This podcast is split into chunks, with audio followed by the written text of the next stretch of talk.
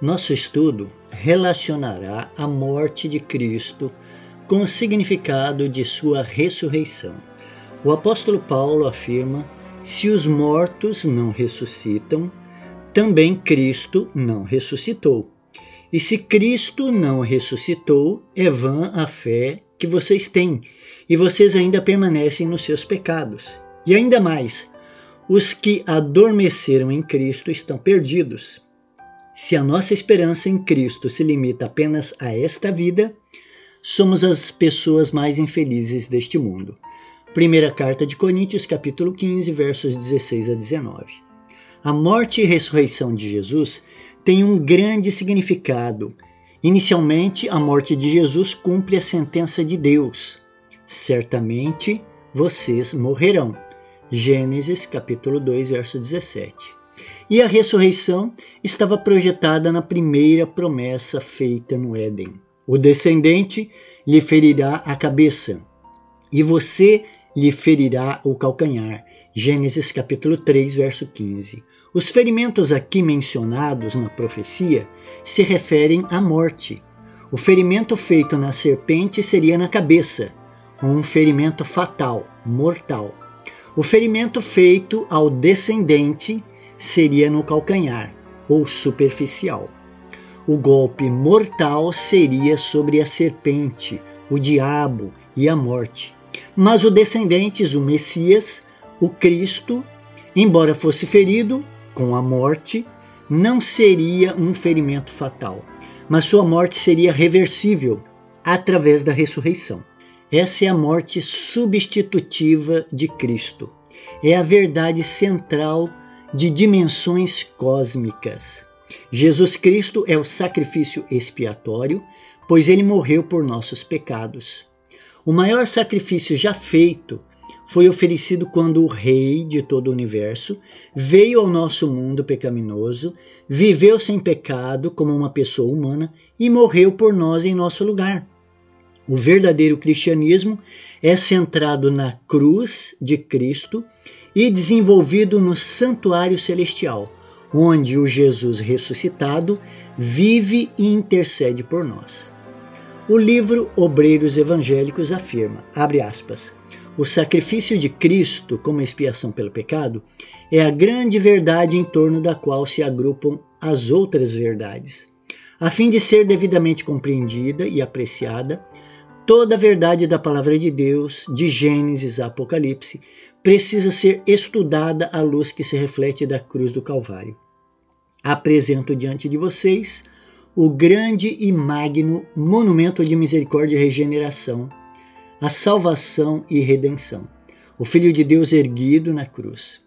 Isso tem que ser o fundamento de todo o discurso feito por nossos pastores. Fecha aspas, obreiros evangélicos página 315. De todos os professos cristãos, os adventistas do sétimo dia devem ser os primeiros a exaltar a Cristo diante do mundo. Obreiros Evangélicos, página 156. A morte de Jesus na cruz é a pedra fundamental sobre a qual se constrói todo o ensino da Bíblia. Assim, Jesus Cristo veio ao mundo por várias razões: para redimir a humanidade, ele nasceu como homem para morrer por nós, a fim de nos revelar o verdadeiro caráter amoroso de Deus. Veio para derrotar Satanás e refutar as suas falsas alegações, e para provar que o primeiro Adão poderia ter obedecido a Deus, assim como Cristo, em sua humanidade, cumpriu perfeitamente toda a lei e viveu uma vida santa e sem pecado. O paradoxo é que a morte de Cristo é a garantia da vida, e a sua ressurreição nos traz a vida eterna. Nenhuma teoria pode explicar por completo o enorme significado da morte de Cristo na cruz. Mesmo que possamos reunir todo um mosaico de razões para sua morte, tal imagem capturaria apenas uma fração do imenso sentido da cruz. Ela revela o amor incompreensível de Deus pelos pecadores revela a sua justiça, a sua verdade, o esplendor do seu caráter santo. A morte da cruz revela a imutabilidade da lei de Deus, a natureza abominável do pecado, a segurança do governo divino, a vitória de Deus sobre o pecado, quem é quem no grande conflito e a vitória definitiva de Cristo sobre Satanás e as forças do mal.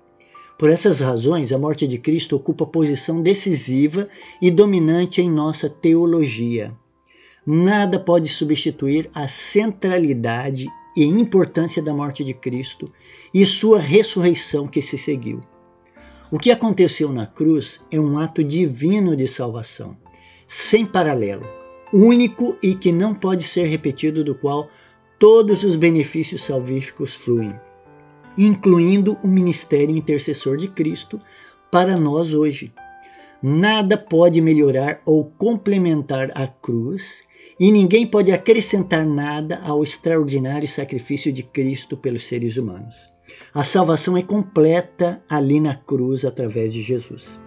A morte expiatória de Cristo no Calvário é como uma fonte da qual brotam todas as outras bênçãos. Ou, em outras palavras, a sua expiação é semelhante a uma semente que contém todo o fruto. A expiação de Jesus foi perfeita. Quando o Pai contemplou o sacrifício do seu filho, curvou-se diante do sacrifício em reconhecimento de sua perfeição. É o suficiente, disse ele. A expiação está completa. The Review and Herald, 24 de setembro de 1901. Nosso grande sumo sacerdote fez o único sacrifício que tem algum valor para a nossa salvação. Quando ofereceu a si mesmo na cruz, foi realizada uma expiação perfeita pelo pecado do povo. Jesus se tornou pecado e maldição por nós, para que pudéssemos viver. Paulo diz aos crentes de Corinto: Deus o fez pecado por nós, para que nele fôssemos feitos justiça de Deus. Segunda carta de Coríntios, capítulo 5, verso 21.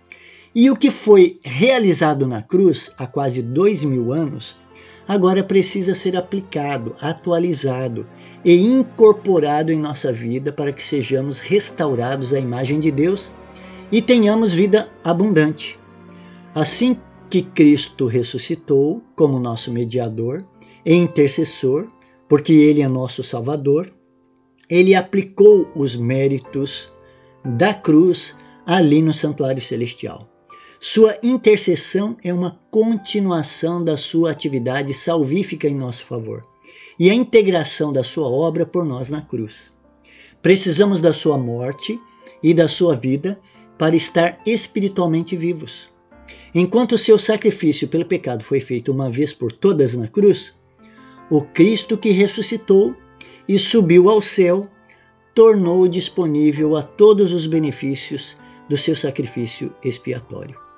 Todo o universo está seguro por toda a eternidade por causa da cruz.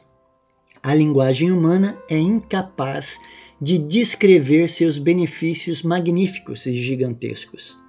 A rebelião e o pecado nunca ocorrerão novamente no céu devido ao supremo sacrifício de Jesus ali na cruz. Ellen White explica de forma adequada que o bem-estar de todo o universo por toda a eternidade depende da obra de Cristo realizada na cruz. Não só os seres humanos, como também os anjos darão honra e glória ao Redentor, pois mesmo eles estarão seguros somente por meio dos sofrimentos do Filho de Deus. É por meio da eficácia da cruz que os habitantes dos mundos não caídos são protegidos contra a apostasia. É isso que tem eficazmente desvendado os enganos de Satanás e refutado suas reivindicações. Não somente aqueles que são lavados pelo sangue de Cristo, mas também os santos anjos são atraídos a ele pelo seu ato glorioso de dar a vida pelos pecados do mundo. Manuscrito 41, não publicado de 1892. Quando Cristo exclamou: "Está consumado", João capítulo 19, verso 30, os mundos não caídos ficaram protegidos. Para eles a batalha havia sido completada e a vitória obtida. Desde então, Satanás não mais encontraria espaço nas afeições do universo. Livro A Verdade sobre os Anjos, página 127. O argumento apresentado por ele de Satanás de que era impossível negar o eu e que, portanto, esta era uma exigência injusta que Deus fazia de suas criaturas, ele foi refutado de uma vez por todas. As reivindicações satânicas foram anuladas para sempre. O universo celestial estava seguro em eterna lealdade. The Review and Herald, 12 de março de 1901, página 271. Os anjos atribuem honra e glória a Cristo, pois nem mesmo eles estão seguros, exceto ao que contemplam os sofrimentos do Filho de Deus. É por meio da eficácia da cruz que os anjos do céu são protegidos contra a apostasia. Sem a cruz, eles não estariam em maior segurança contra o mal do que os anjos estavam antes da queda de Satanás. Livro A Verdade sobre os Anjos, página 128. O maravilhoso plano da graça do Senhor, o mistério do amor que redime, é o tema para que os anjos desejam estudar e será seu estudo por toda a eternidade. Os seres remidos e os não caídos terão na cruz de Cristo seu estudo e o seu cântico. Livro Desejado a Todas as Nações, página 9. A revelação do amor de Deus centraliza-se na cruz. A língua não consegue expressar o seu pleno significado. A caneta não pode escrever a isso. A mente do ser humano não pode compreender. Cristo crucificado por nossos pecados, Cristo ressurgido dos mortos, Cristo que subiu ao céu. Essa é a ciência da salvação que devemos aprender e ensinar. Livro Testemunhos para a Igreja, volume 8, página 237 torne-se a cruz de Cristo a ciência de toda educação, o centro de todo ensino e estudo. Livro A Ciência do Bom Viver, página 294. Esse foi nosso estudo sobre a centralidade da morte de Cristo ali na cruz para toda a ciência da salvação e a salvação humana.